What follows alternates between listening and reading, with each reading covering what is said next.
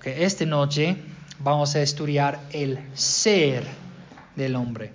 La semana pasada estudiamos la creación del hombre y la imagen de Dios y hoy vamos a estudiar el ser del hombre. Entonces, ¿qué se hace un hombre? ¿Qué consiste, o de qué, de qué consiste el ser de, del hombre? ¿Cuáles son sus partes? ¿Qué significa ser un ser humano?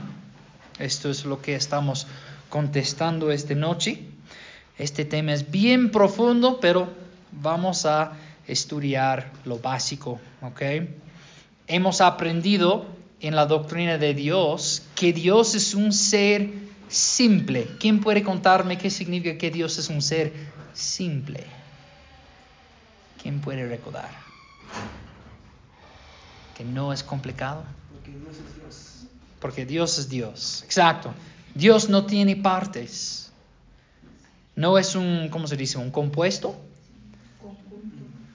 Ya, Él no es un conjunto compuesto de partes como nosotros. No tiene ojos y, y cabeza y dedos y partes. Entonces, Dios no es parte amor, parte misericordia. Él no es un pizza de, um, de atributos. No, Dios es Dios. Su amor es misericordioso.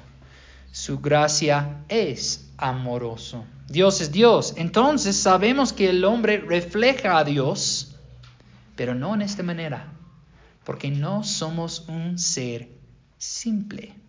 No somos un ser simple. Somos un ser de partes. Entonces, ¿qué consiste? ¿De, eh, de qué? ¿De qué consiste um, el, ser del, el ser del hombre? ¿Eso es correcto? Ok. Ok. Principalmente en la teología hay dos campos, hay dos opiniones principales y vamos a considerar las dos opiniones sobre el ser del hombre. Hay dos palabras teológicas, voy a enseñarles. La primera es la tricotomía, la tricotomía. Ustedes van a, sonar muy eruditos después de esto con esas palabras. La, la, la tricotomía y la dicotomía. ¿Ok? Dicotomía. ¿Ah? ¿Ah? Trico. Tricotomía. ¿Es correcto? Ok. Y dicotomía. La tricotomía, ¿qué es? Dice que el hombre está hecho de tres partes. De tres partes. Cuerpo, alma y espíritu. Dicotomía dice que el hombre se compone de dos partes. Cuerpo y alma. Entonces, ¿qué es lo correcto? ¿Ah? ¿Los dos? ok. uh, posible que sí.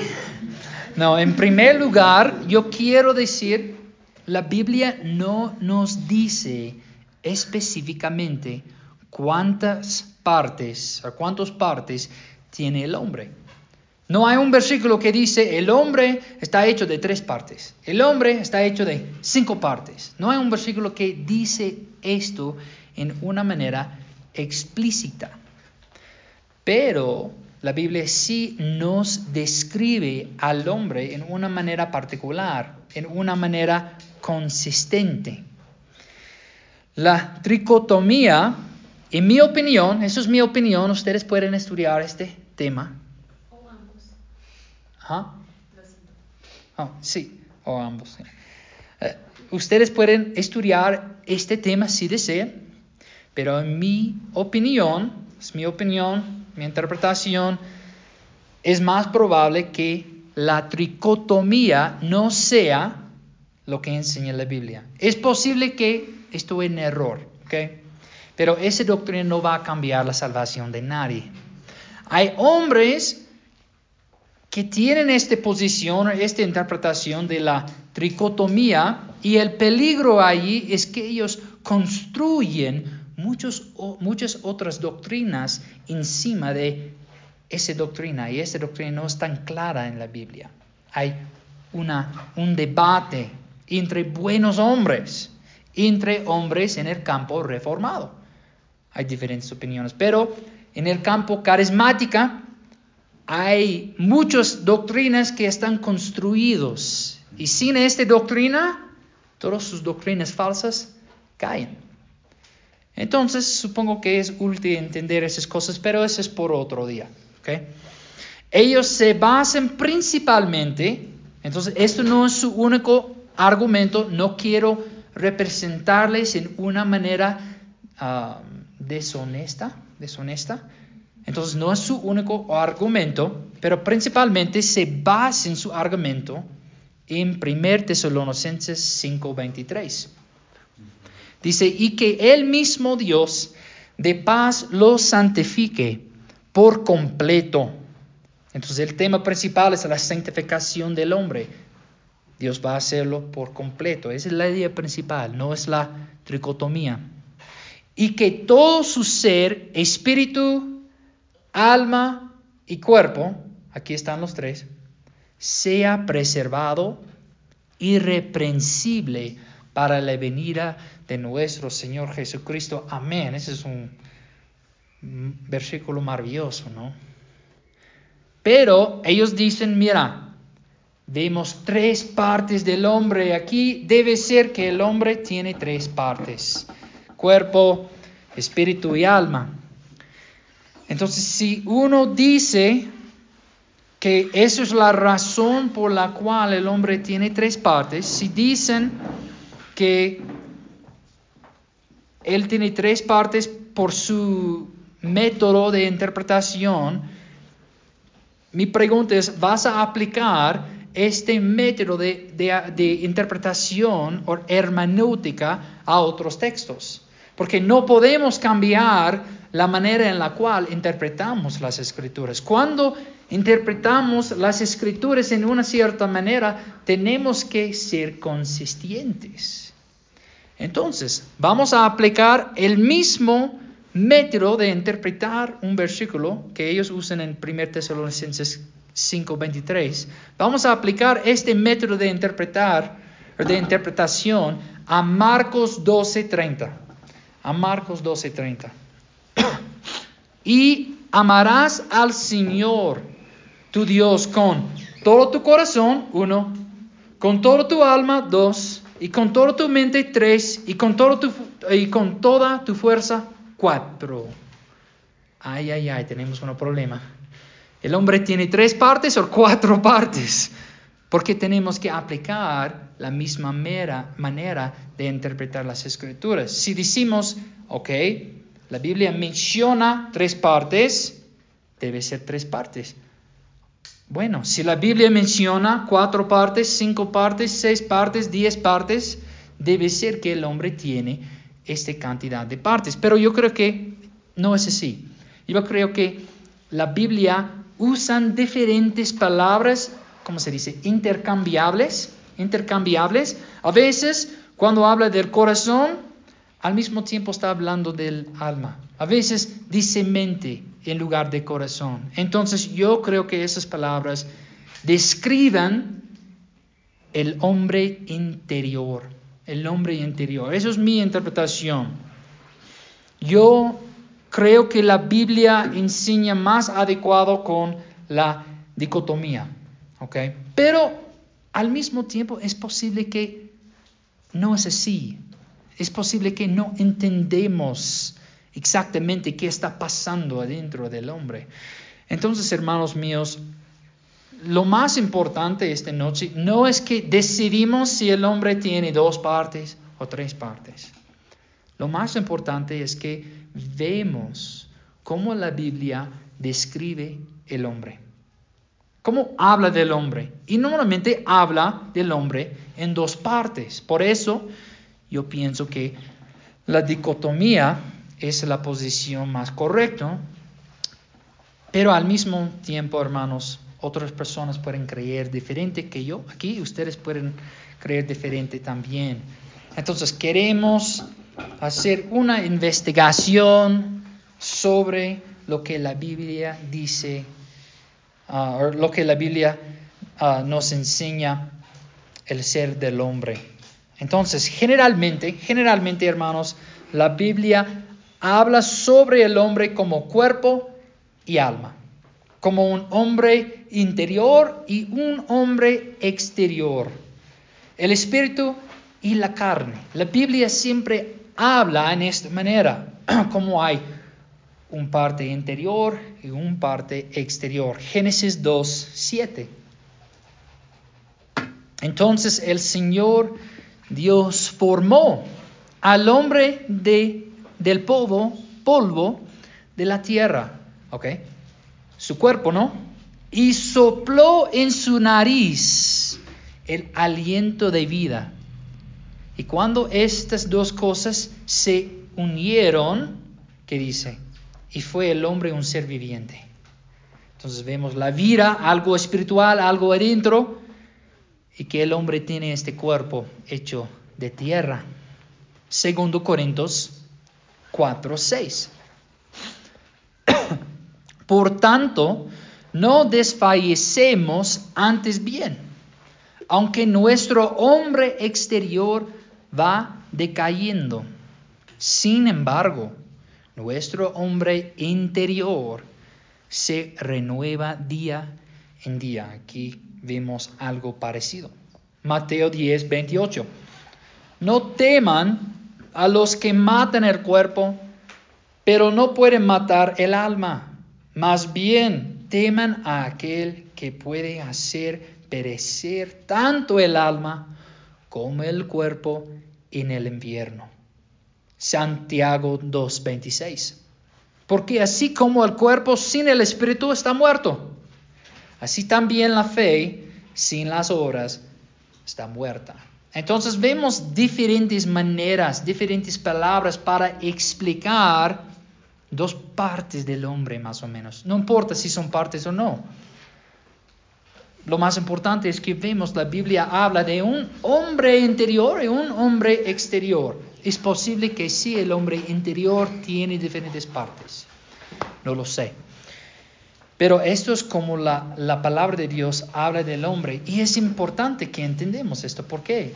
Porque si queremos entender quiénes somos, cómo nos relacionamos a otras personas y a este mundo y, y a Dios, tenemos que entender quiénes somos somos alma y cuerpo. Entonces, ¿qué dice la Biblia sobre el cuerpo? Vamos a considerar el cuerpo o el hombre exterior y también vamos a considerar más sobre el hombre interior o el espíritu o el alma. Entonces, ¿qué dice la Biblia sobre el cuerpo? En verdad, la Biblia habla más del alma que el cuerpo.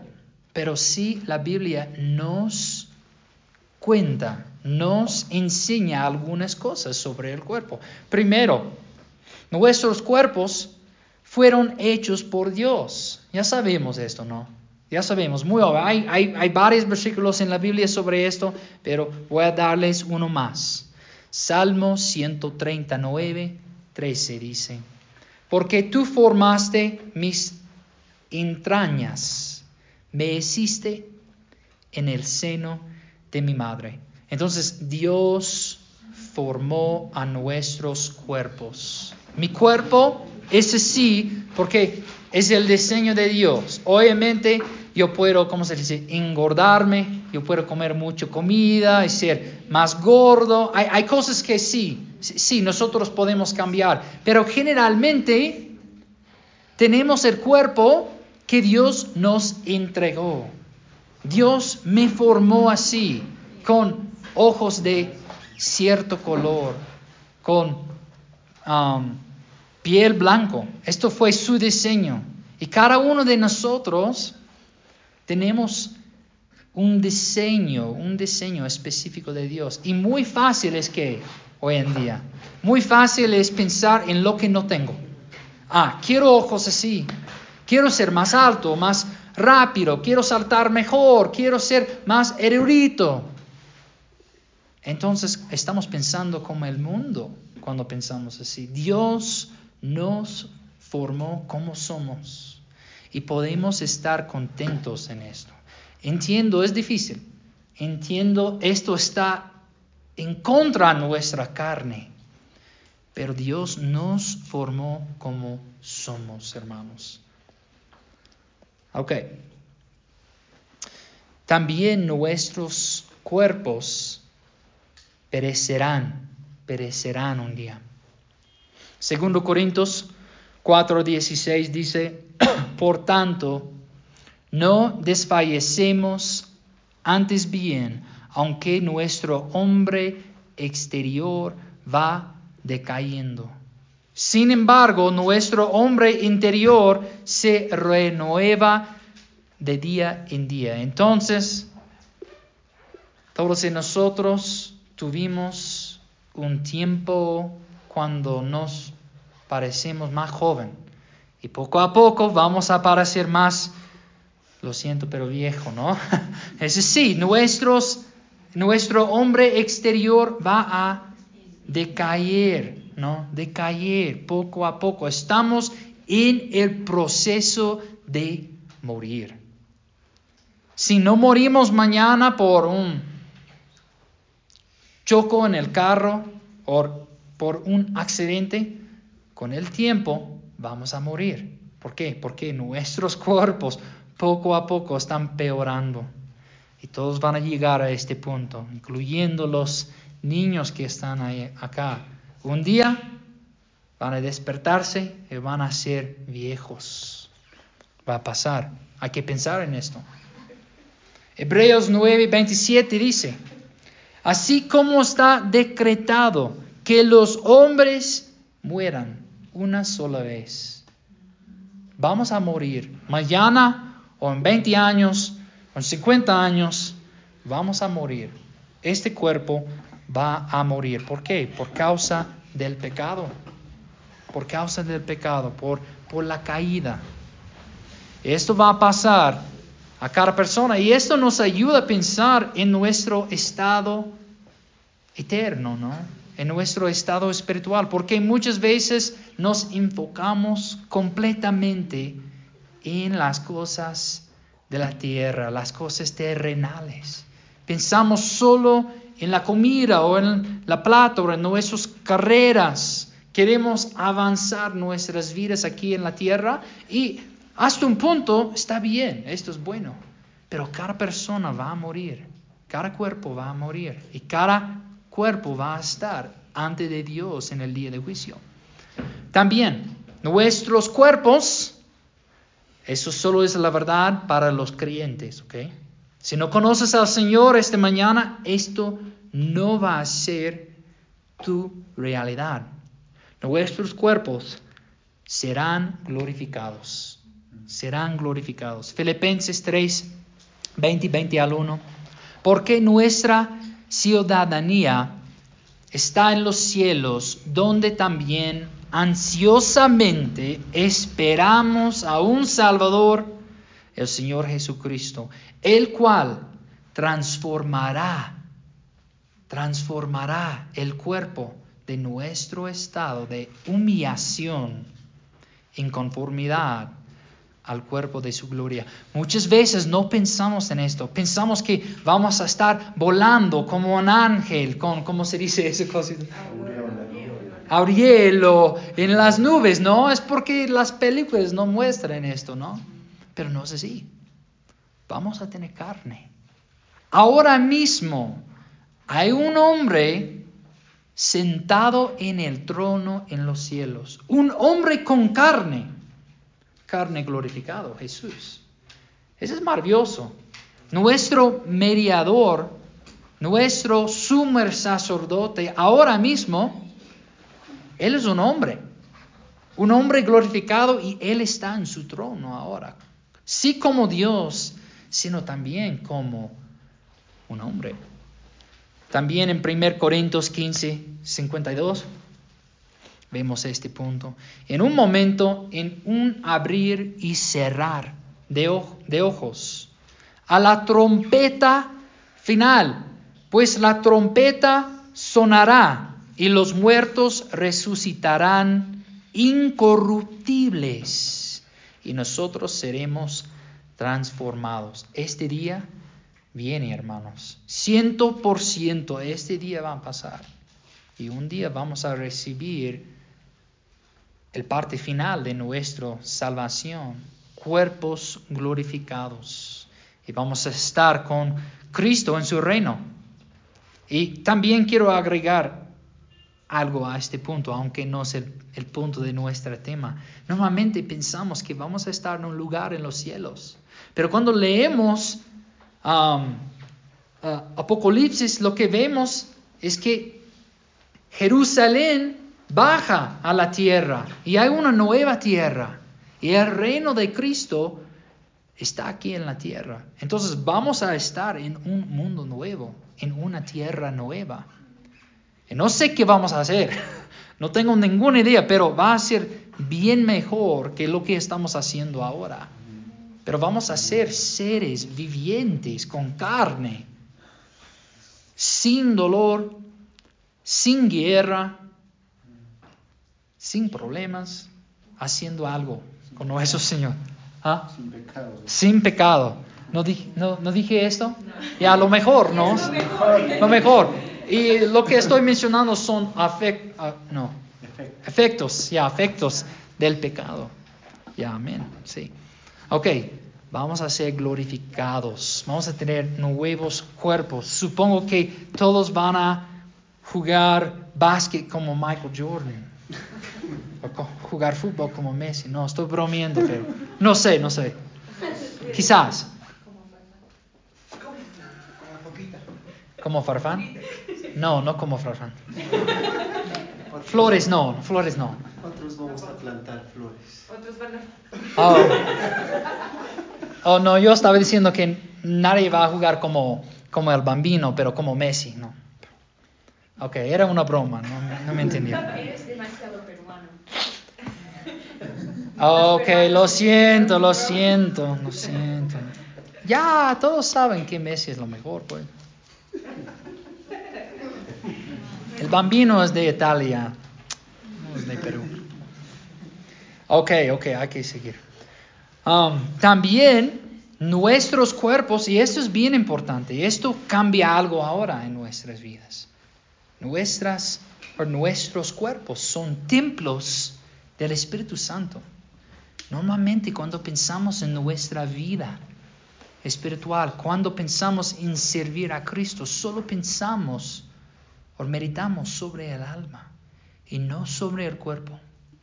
1 Corintios 6, 19. Y en un momento vamos a saltar a 20. 1 Corintios 6, 19. ¿O no saben que su cuerpo es templo del Espíritu Santo, que está en ustedes, el cual tienen de Dios? Y ustedes no se pertenecen a sí mismos Wow, es profundo, ¿no? profundo. Piensen en esto, hermanos. Y en el Antiguo Testamento vemos que había un tabernáculo, ¿no? Y allí es donde mora, moraba, moraba la presencia del Señor. Y solamente algunos hombres podían entrar. Y era peligroso para entrar el tabernáculo. Pero ahora la presencia de Dios vive en ti como tú eres el tabernáculo del, Señor. Siempre habita en ti la presencia del Señor por medio del Espíritu Santo. Y es interesante porque antes hombres cuando entraban el templo podían morir. Pero esta misma presencia, esta presencia peligrosa, vive en ti y no estás muriendo de hecho, es el opuesto. Cuando el Espíritu está en ti, estás vivo. Estás vivo, de hecho. Entonces es interesante. Normalmente cuando pensamos del Espíritu Santo, que Él está en nosotros, solo pensamos que Él está en nuestro corazón. Y eso es la verdad.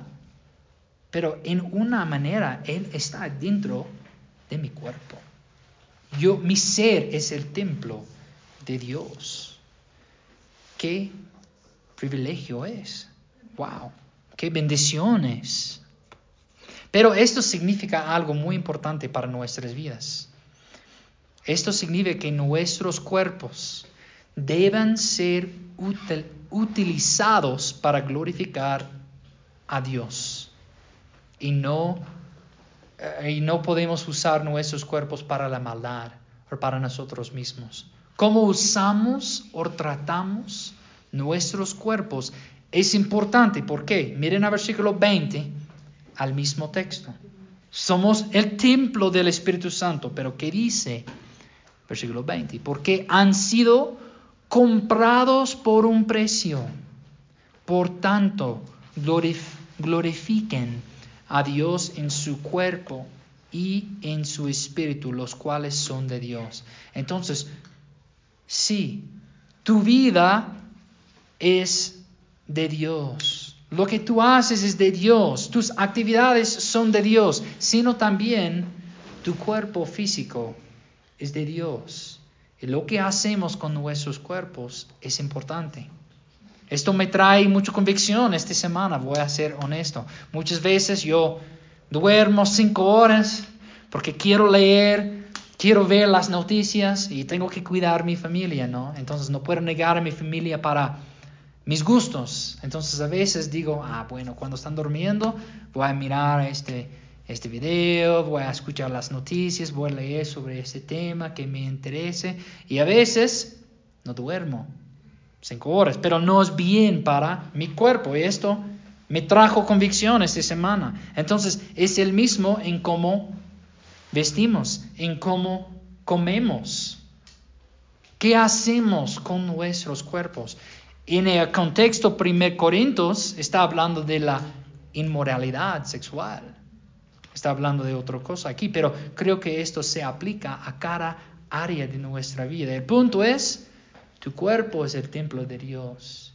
Y lo que haces con tu cuerpo, cómo tratas tu cuerpo, es importante. Imagínense que había un hombre en Israel y él entraba al templo de Dios con una martillo, ¿se llama? Y con un, ¿ah? una campana. Y él entraba, o entró el templo con una campana, destruyendo todo el arte. ¿Qué iban a hacer el pueblo? ¿Qué estás haciendo? No puedes hacerlo. No puedes destruir el templo de Dios aquí en Israel. Entonces, cuando estudiamos el Antiguo Testamento, el los detalles del templo, la importancia del templo, podemos ver que nuestros cuerpos son importantes en los ojos de Dios, o a los ojos de Dios. ¿Cuál es? a los ojos de Dios. Entonces, cuando miramos a cosas en el Antiguo Testamento, nos muestra la realidad de las cosas en el Nuevo Testamento. Entonces, si podemos ver la importancia del templo, en el Antiguo eh, Testamento, cuán más importante es el templo en el Nuevo Testamento, la iglesia y nuestros cuerpos. Es importante. Romanos 12. Ah, ok, 5.27. Estoy averiguando el tiempo. Ok, Romanos 12, 1 al 2. Un versículo muy conocido. Por tanto, hermanos, les ruego por las misericordias de Dios que presentan sus cuerpos, sus cuerpos como sacrificio vivo y santo, aceptable a Dios, que es el culto racional de ustedes. Esto es parte de su adoración a Dios. Que uses tu cuerpo como un sacrificio vivo a Dios que vas a entregar tu cuerpo y toda su vida a Dios como un sacrificio vivo. Y también no voy a mencionar ese texto, no voy a leerlo. 1 Corintios 10, 31 habla de que comemos.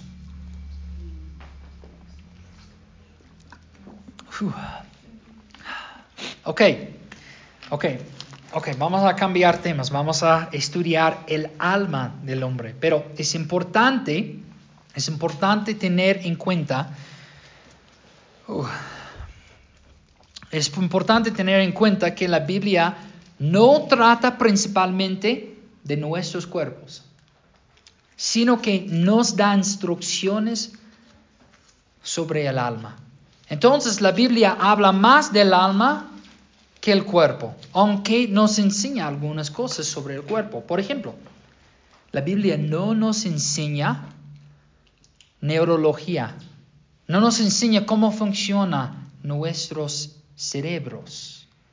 No nos enseña cómo mi cerebro, no, ¿cómo se dice? Cerebro. Cerebro. Cómo mi cerebro, no sé qué, qué dije. Cuéntame luego cerebro, no sé cómo mi cerebro comunica a mi cuerpo. Por ejemplo, ahora mi cerebro está contando a mis dedos moverse. ¿Cómo? Yo no sé.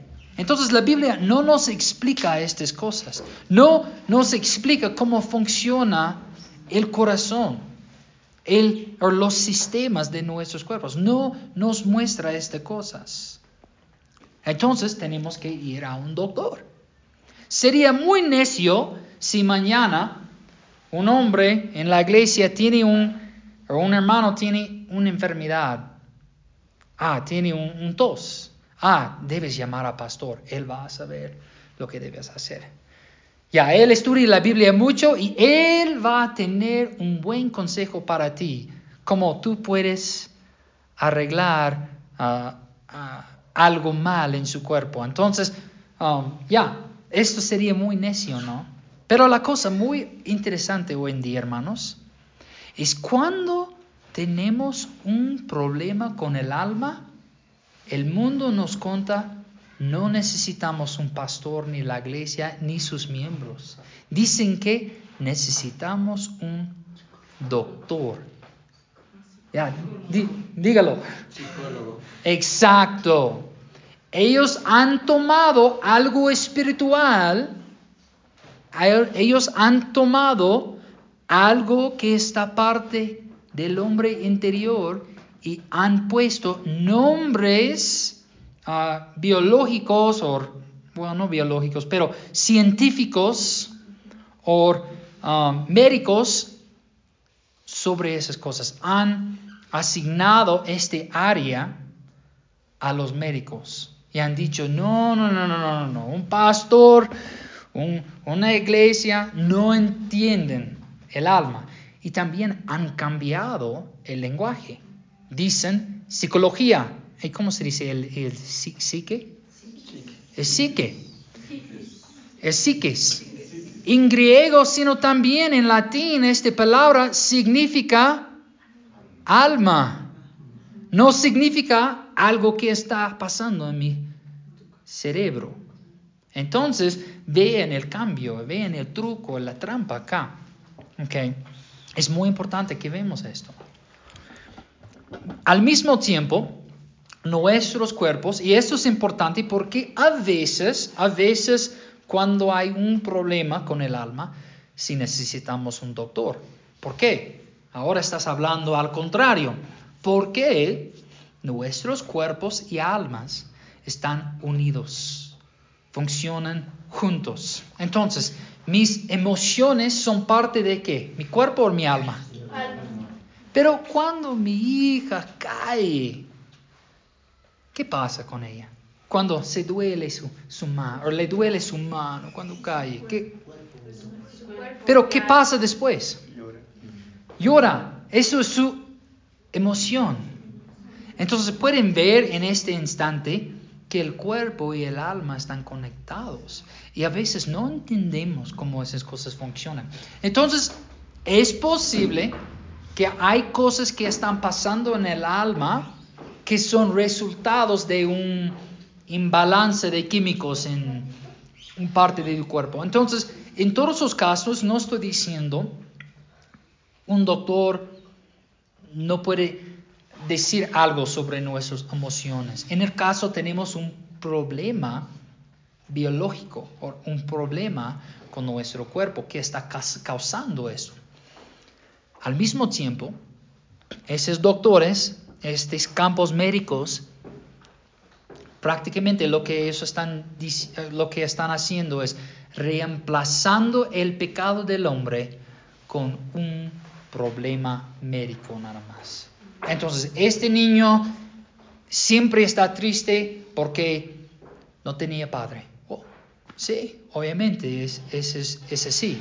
Pero entonces vamos a poner este nombre sobre este problema y vamos a decir que él necesita este medicamento y él necesita una mejor, um, ¿cómo sería? Autoestima o algo así. Y a veces sí, esto puede ayudar. Pero lo que este niño necesita más que todo es que él puede ver, hay un Padre en los cielos que nunca va a fallar, que nunca va a causar daño en su vida, que este Padre puede salvarle, que este Padre en su amor envió a su Hijo. Entonces, yo puedo poner un millón de ejemplos aquí, pero es importante que entendamos esto. La Biblia habla principalmente sobre el alma. A veces sí necesitamos un doctor, pero yo creo que la mayoría del tiempo no. Entonces voy a, mostrarles un ejemplo. Olvidé hacer esto. Un ejemplo en las escrituras. Hay muchos ejemplos, pero un ejemplo donde uh, el alma y uh, el cuerpo están unidos y pueden afectar uno al otro. Romanos 12, 1 al 2. Entonces vemos el mandato que presenten sus cuerpos como sacrificio vivo y santo, y es su culto racional. Y saltamos a, versículo 2, que dice, y no se adapten en este mundo, sino transfórmense mediante la renovación de su mente, para que verifican cuál es la voluntad de Dios. Entonces, lo que tú haces con tu cuerpo va a ser afectado por, por lo que pienses en tu mente. Entonces pueden ver la conexión aquí. Como pienses es como vives, en un sentido. Entonces, nosotros ahora vivimos en una cierta manera, usamos nuestros cuerpos en una manera y la manera en la cual usamos nuestros cuerpos es adecuado de lo que pensamos es la voluntad de Dios. Y a veces necesitamos renovar o transformar nuestras mentes a la palabra de Dios. Entonces, ok, 36. Ok, ¿qué dice la Biblia sobre el alma? Primero, dice que es eterno o inmortal. Mateo 10, 28 no teman a los que matan el cuerpo, pero no pueden matar el alma. Más bien teman a aquel que puede hacer perecer tanto el alma como el cuerpo en el, en el infierno. Entonces sabemos que el cuerpo va a morir por un, por un tiempo y vamos a ver la resurrección un día, pero el alma es eterno, no puede morir tu alma. Tu alma es para siempre y va a estar en uno de dos lugares, en el reino de Dios para siempre o en el infierno. Entonces es eterno. También el alma afecta el estado eterno del cuerpo. Entonces, lo que haces con tu alma va a determinar el estado eterno de su cuerpo después de la resurrección. Escuchan a Gálatas 6, 8. Porque el que siembra para su propia carne, de la carne segará corrupción, pero el que siembra para el espíritu, del espíritu, segará vida eterna. 1 Corintios 15, 50. Esto digo, hermanos, que la carne y la sangre no pueden heredar el reino de Dios, ni lo que se corrompe hereda lo incorruptible. Entonces, lo que podemos ver es, lo que podemos ver es que lo que pasa en nuestros corazones va a determinar el estado eterno, sí de nuestras almas, sino también de nuestros cuerpos. Entonces, tú no puedes hacer nada con tu cuerpo para ser salvo, pero tú tienes que creer, tú tienes que confiar en Cristo. Y esto no es parte de tu cuerpo, esto es algo que está pasando en el hombre interior. Entonces, cuando tienes un corazón nuevo, como vemos en Ezequiel 36 que Dios nos entregó un nuevo corazón. Cuando tenemos un nuevo corazón, ya tenemos la vida eterna. Y cuando tenemos esta vida espiritual, aunque nuestros cuerpos no son renovados ahora, nuestros espíritus sí. Y Él está renovando nuestro espíritu poco a poco. Nuestro cuerpo ahora no. No, nuestros cuerpos están peorando ahora. Pero en el día de la resurrección, si conocemos a Cristo, vamos a recibir cuerpos glorificados. Entonces, nuestra alma afecta todo el ser del hombre en el día final. El estado de su alma va a cambiar todo en la eternidad. También la Biblia um, describe el uh, intelecto del hombre. La Biblia habla de nuestro intelecto. Eso es parte de nuestra alma. ¿Qué entendemos por intelecto? Es la capacidad de pensar, razonar, discernir, la capacidad de adquirir comprensión y conocimiento. Escuchen a Colosenses 1, 9 al 10. Hay un montón de versículos sobre esto, hermanos. Por esta razón, también nosotros, desde el día que lo supimos, no hemos cesado de orar por ustedes, pidiendo que sean llenos del conocimiento de su voluntad en toda sabiduría y comprensión espiritual, para que andan como es digno del Señor, haciendo todo lo que le agrada, dando fruto en toda buena obra y creciendo y creciendo en el conocimiento de Dios. Entonces somos capaces de pensar, razonar, aprender, pensar. Y podemos glorificar a Dios con nuestras mentes, hermanos. Tenemos una Biblia. Y si quieres entender la voluntad de Dios, tienes que usar tu mente. Tienes que estudiar, tienes que razonar, tienes que decir, ¿Qué significa esta palabra? ¿Qué significa esta frase? Oh, este tema está en las escrituras en otras partes, ¿sí o no? Y estás haciendo el mismo cuando estás aplicando la palabra a tu vida. Estás revisando las cosas en tu vida. Esas cosas van a agradecer a mi Padre. Ah, ok, entonces tengo que estudiar las escrituras para uh, uh, aumentar mi conocimiento para que puedo discernir la voluntad de Dios en mi vida. Entonces, nuevamente cuando pensamos de nuestro camino con el Señor, pensamos en nuestras emociones o um, pensamos en la idea de nuestros corazones, pero a veces no pensamos que podemos glorificar a Dios y podemos servirle con nuestras mentes, con nuestras mentes también. La Biblia describe la conciencia del hombre. Eso es parte del hombre interior. La conciencia del hombre. ¿Qué entendemos por conciencia? Nos referimos a la capacidad interna de conocer el bien y perdón, el mal.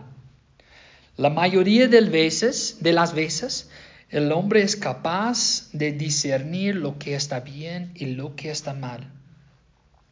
Si el pecado ha afectado esto, Sí, el hombre a veces llama lo malo bueno por su pecado, por su naturaleza caída, pero el hombre generalmente conoce el bien y el mal. Todos saben es mal matar a otra persona. Tienen esta conciencia. Muchas veces personas se sienten mal porque han hecho algo mal. Lo saben. Romanos 2, 15 nos muestra esto. Porque muestran la obra de la ley escrita en sus corazones o grabada en sus corazones. Su conciencia dando testimonio y sus pensamientos acusándolos unas veces y otras defendiéndolos. Entonces tenemos esta conciencia y usamos nuestras mentes junto con la conciencia para razonar, eso es bueno, eso es malo. Y la razón por la cual tenemos esta conciencia es porque la ley de Dios, la ley moral está escrito en el corazón de cada uno. Hebreos 10, 22. Acerquémonos con corazón sincero, en plena certidumbre de fe, teniendo nuestro corazón purificado de mala conciencia y nuestro cuerpo lavado con agua pura. Y me encanta al aspecto de la conciencia aquí. Vemos este tema en esta manera, explicar en esta manera varias veces en Hebreos y en otros textos. Antes nuestra conciencia nos condenó cuando entramos un lugar santo, cuando entramos una iglesia. Nos sentimos mal, como éramos sucios, como, como estábamos afuera del lugar.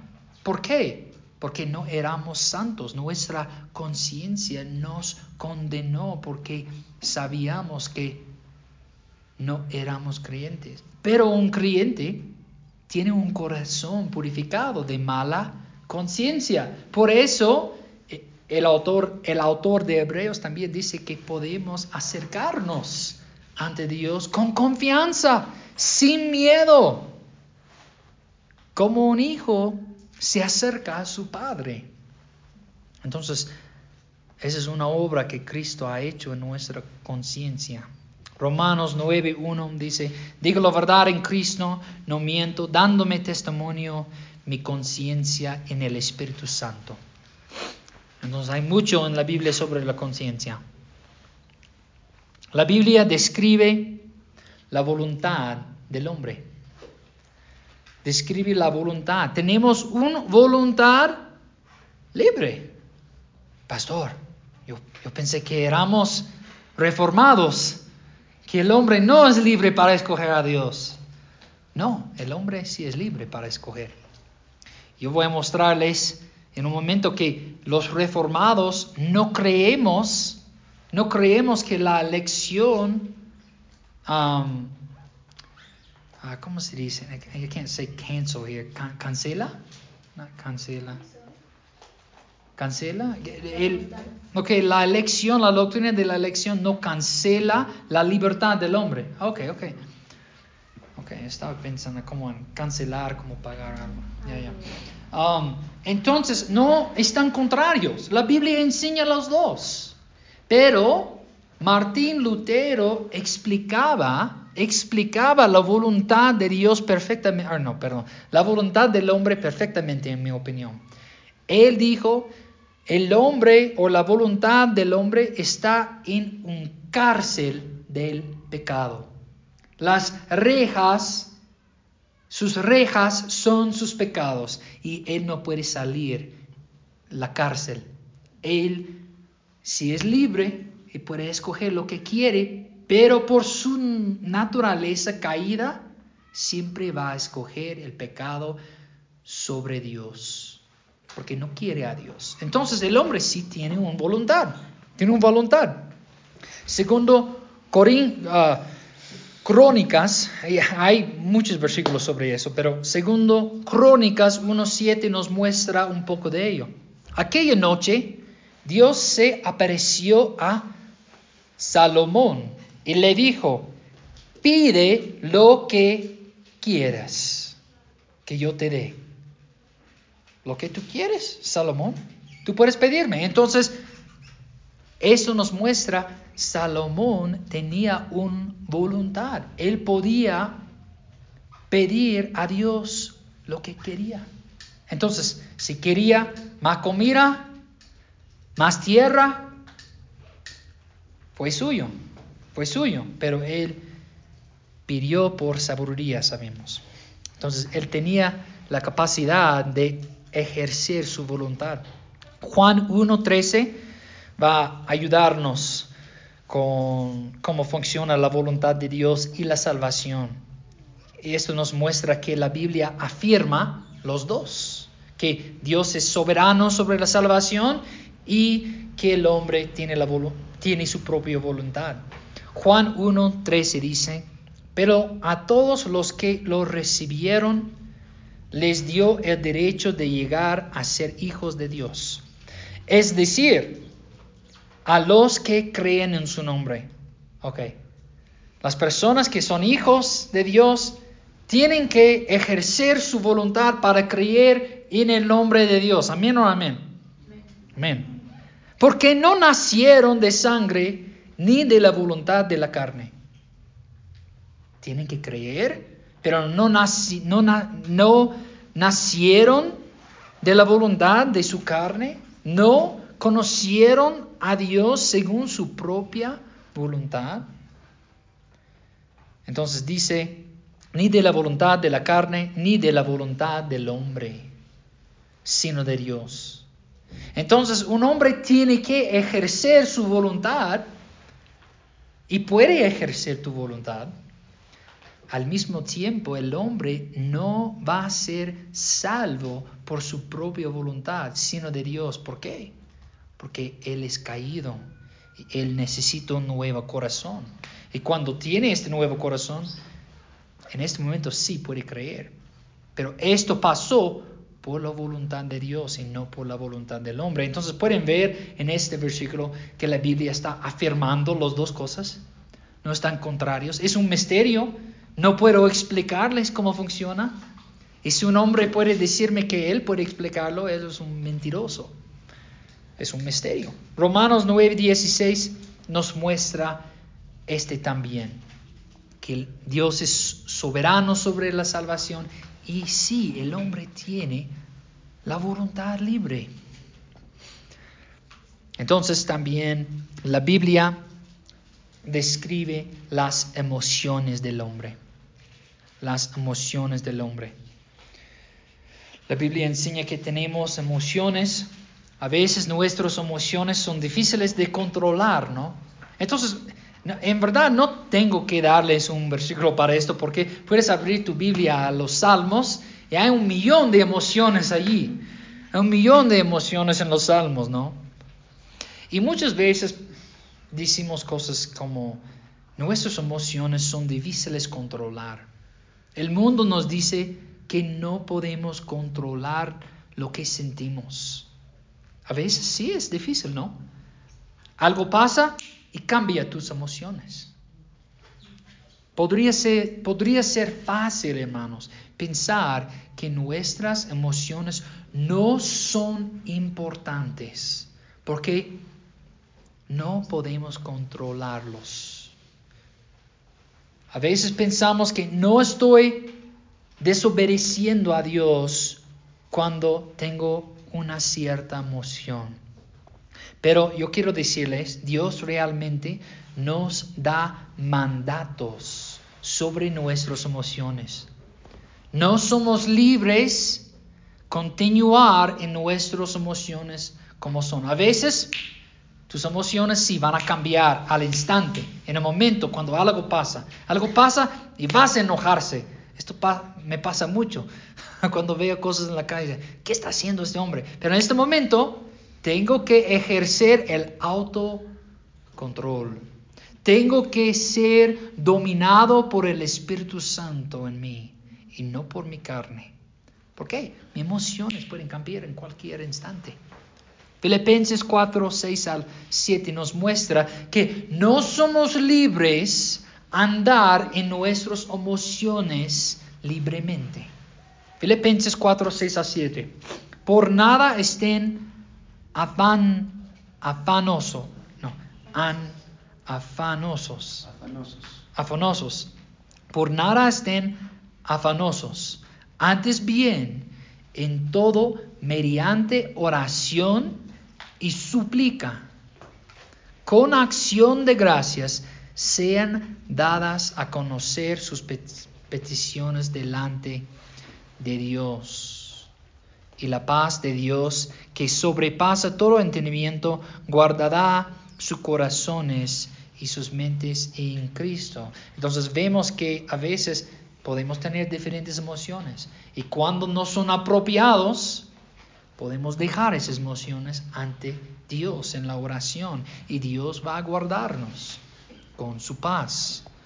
Dios puede cambiar nuestras emociones, Él puede darnos alegría, Él puede darnos gozo, Él puede ayudarnos cuando tenemos emociones inapropiadas. Romanos 12:15. Oj- Ósense, ¿es correcto? Ósense. Gócense con los que se gozan y lloran con los que lloran. Entonces a veces tenemos que entrar un lugar de... um, um, tenemos que entrar a la vida de otra persona en, en el cuerpo de Cristo que está sufriendo y tenemos que sentir lo que sienten porque amamos a ellos. Entonces a veces, a veces es bueno gozarse con otros y a veces es bueno estar triste con, con otros en su tristeza, en un tiempo de lastima en su vida. Efesios 4, 26 al 27. Enójense, pero no pecan, no pequen. No se ponga el sol sobre su enojo, ni den oportunidad al diablo. Eso es otro ejemplo que nos muestra en el momento nuestras emociones pueden cambiar. Yo puedo enojarme muy rápido. Todos pueden hacerlo, algunos más que otros. Pero puedes enojarse, puedes ser triste, puedes ser agitado sobre cosas, pero Dios está diciendo que no, no, no, no puedes pecar cuando tienes estas emociones. No puedes dar una oportunidad al diablo. Entonces, a veces nuestras emo- emociones son buenos, a veces son malos, a veces son apropiados. Por ejemplo, tenemos que ah, ah, tener gozo ah, con otros que están en un tiempo de gozo en su vida. Tenemos que llorar con ellos que lloren. Entonces a veces es bueno entrar las emociones de otros y a veces nuestras emociones son pecaminosos y tenemos que erradicarlos de nuestros corazones, tenemos que dejarlos y llorar y llamar a Dios que Él nos ayude. Entonces, hermanos, en resumen, vemos que principalmente la Biblia nos muestra que hay un hombre interior y exterior, hay un cuerpo y alma. Posible, quizás el hombre es de tres partes o más, no sé. Pero principalmente la Biblia nos habla del hombre interior y exterior.